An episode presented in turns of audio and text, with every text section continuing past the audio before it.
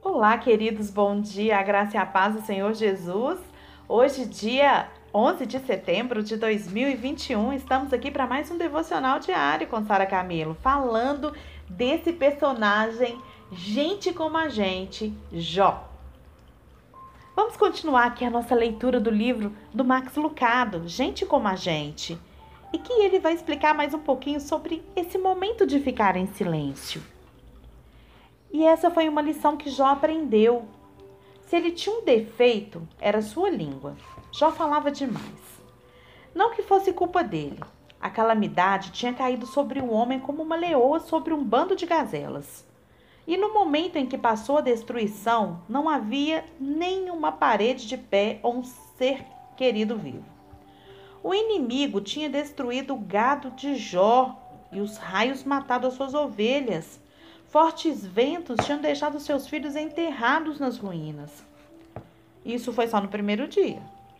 Jó não teve tempo nem de ligar para o plano de saúde antes de ver que a lepra nas mãos e as bolhas na pele. Sua esposa, uma alma cheia de compaixão, fala para Jó: Jó, amaldiçoa esse Deus e morre.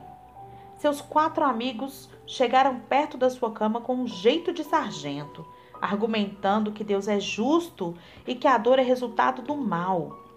Assim como os dois, como dois e dois são quatro, Jó deve ter feito algo errado no passado para ele sofrer tamanha calamidade na sua vida. Cada um tinha sua própria interpretação de Deus e falava muito sobre quem, quem é Deus e por que ele fazia aquilo. Não eram os únicos falando sobre Deus. Quando seus acusadores fizeram uma pausa, Jota respondeu. E assim foi. Jó, ele, é, lá no capítulo 3, ele amaldiçoou o dia do seu nascimento. No capítulo 4, diz assim, ó. Capítulo 3, Jó amaldiçoou o dia do seu nascimento. Capítulo 4. Então ele faz de Temã. Aí 6. Então Jó respondeu. 8. Então Bildade de Suã respondeu. Suá. É, então Jó respondeu, capítulo 9. Então Zofar de Naamate, de Naamate respondeu, capítulo 11. Esse ping-pong verbal ele vai continuar por 23 capítulos. E finalmente Jó se cansa dessa resposta. Chega de conversa mole, é hora do discurso principal. Ele agarra o microfone com uma mão, o púlpito com a outra e se projeta. E por seis capítulos, Jó mostra sua opinião sobre Deus.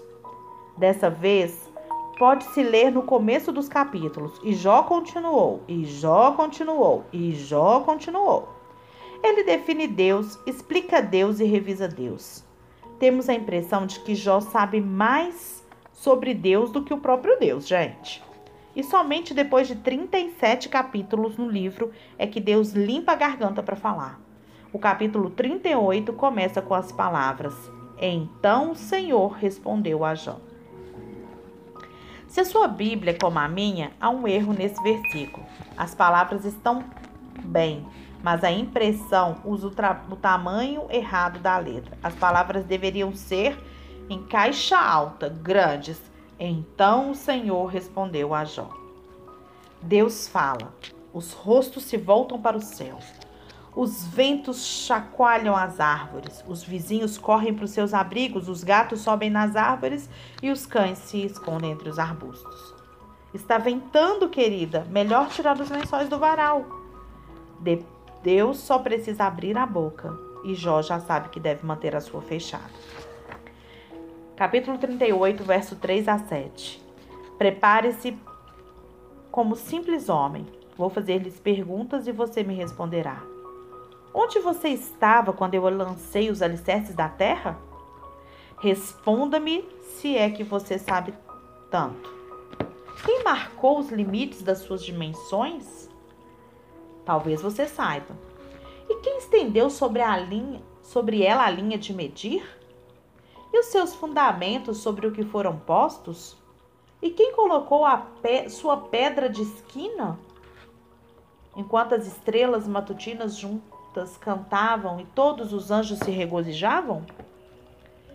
Deus enche o céu de perguntas. E Jó já não pode não poderia deixar de entender.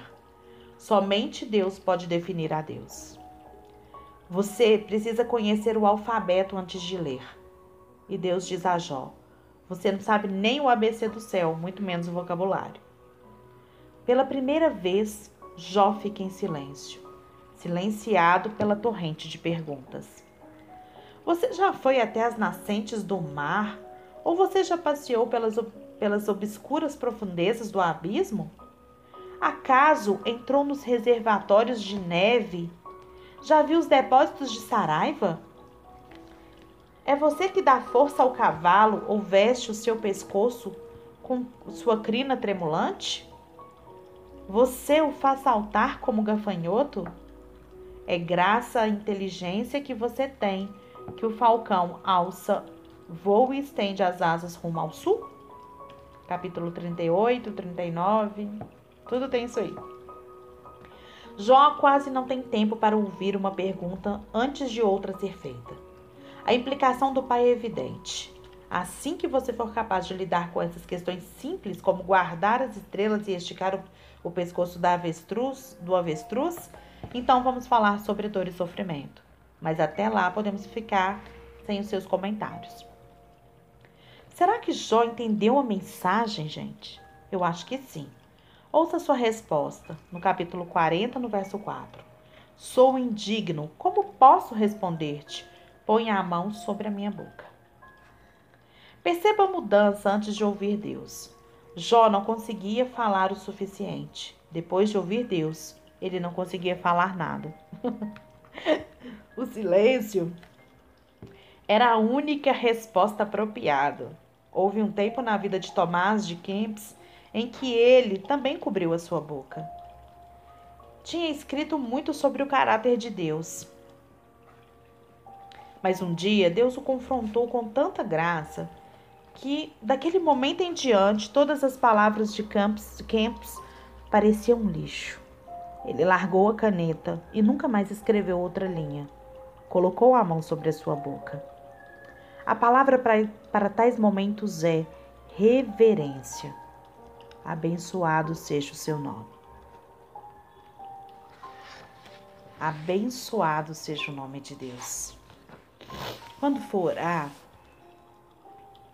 lembra de Jó. Tenha reverência. Saiba que Deus, ele tem muito mais respostas para te dar do que você tem para perguntar. Deus, ele tem muito mais a te ensinar do que você acha que tem para falar para ele. Nessa história de Jó, a gente percebe como que o momento de ficar em silêncio para se conhecer Deus é muito mais importante. Talvez você tenha esses anos todos como eu, orado de maneira errada. Não é errada, incorreta. Talvez você nunca tenha aprendido que oração é alinhar o seu coração com Deus, com o coração de Deus.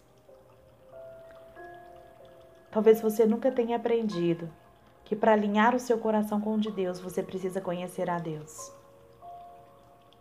E você vai conhecer a Deus tendo encontro com Ele.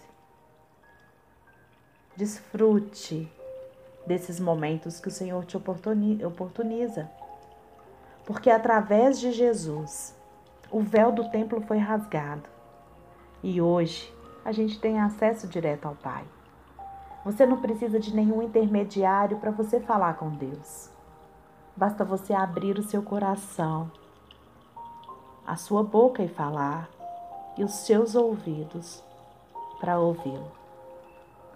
Abra o seu coração para ouvir a palavra de Deus e compreendê-la e guardá-la, porque isso fará de você cada dia mais uma pessoa vitoriosa. Excelente dia na presença do Senhor.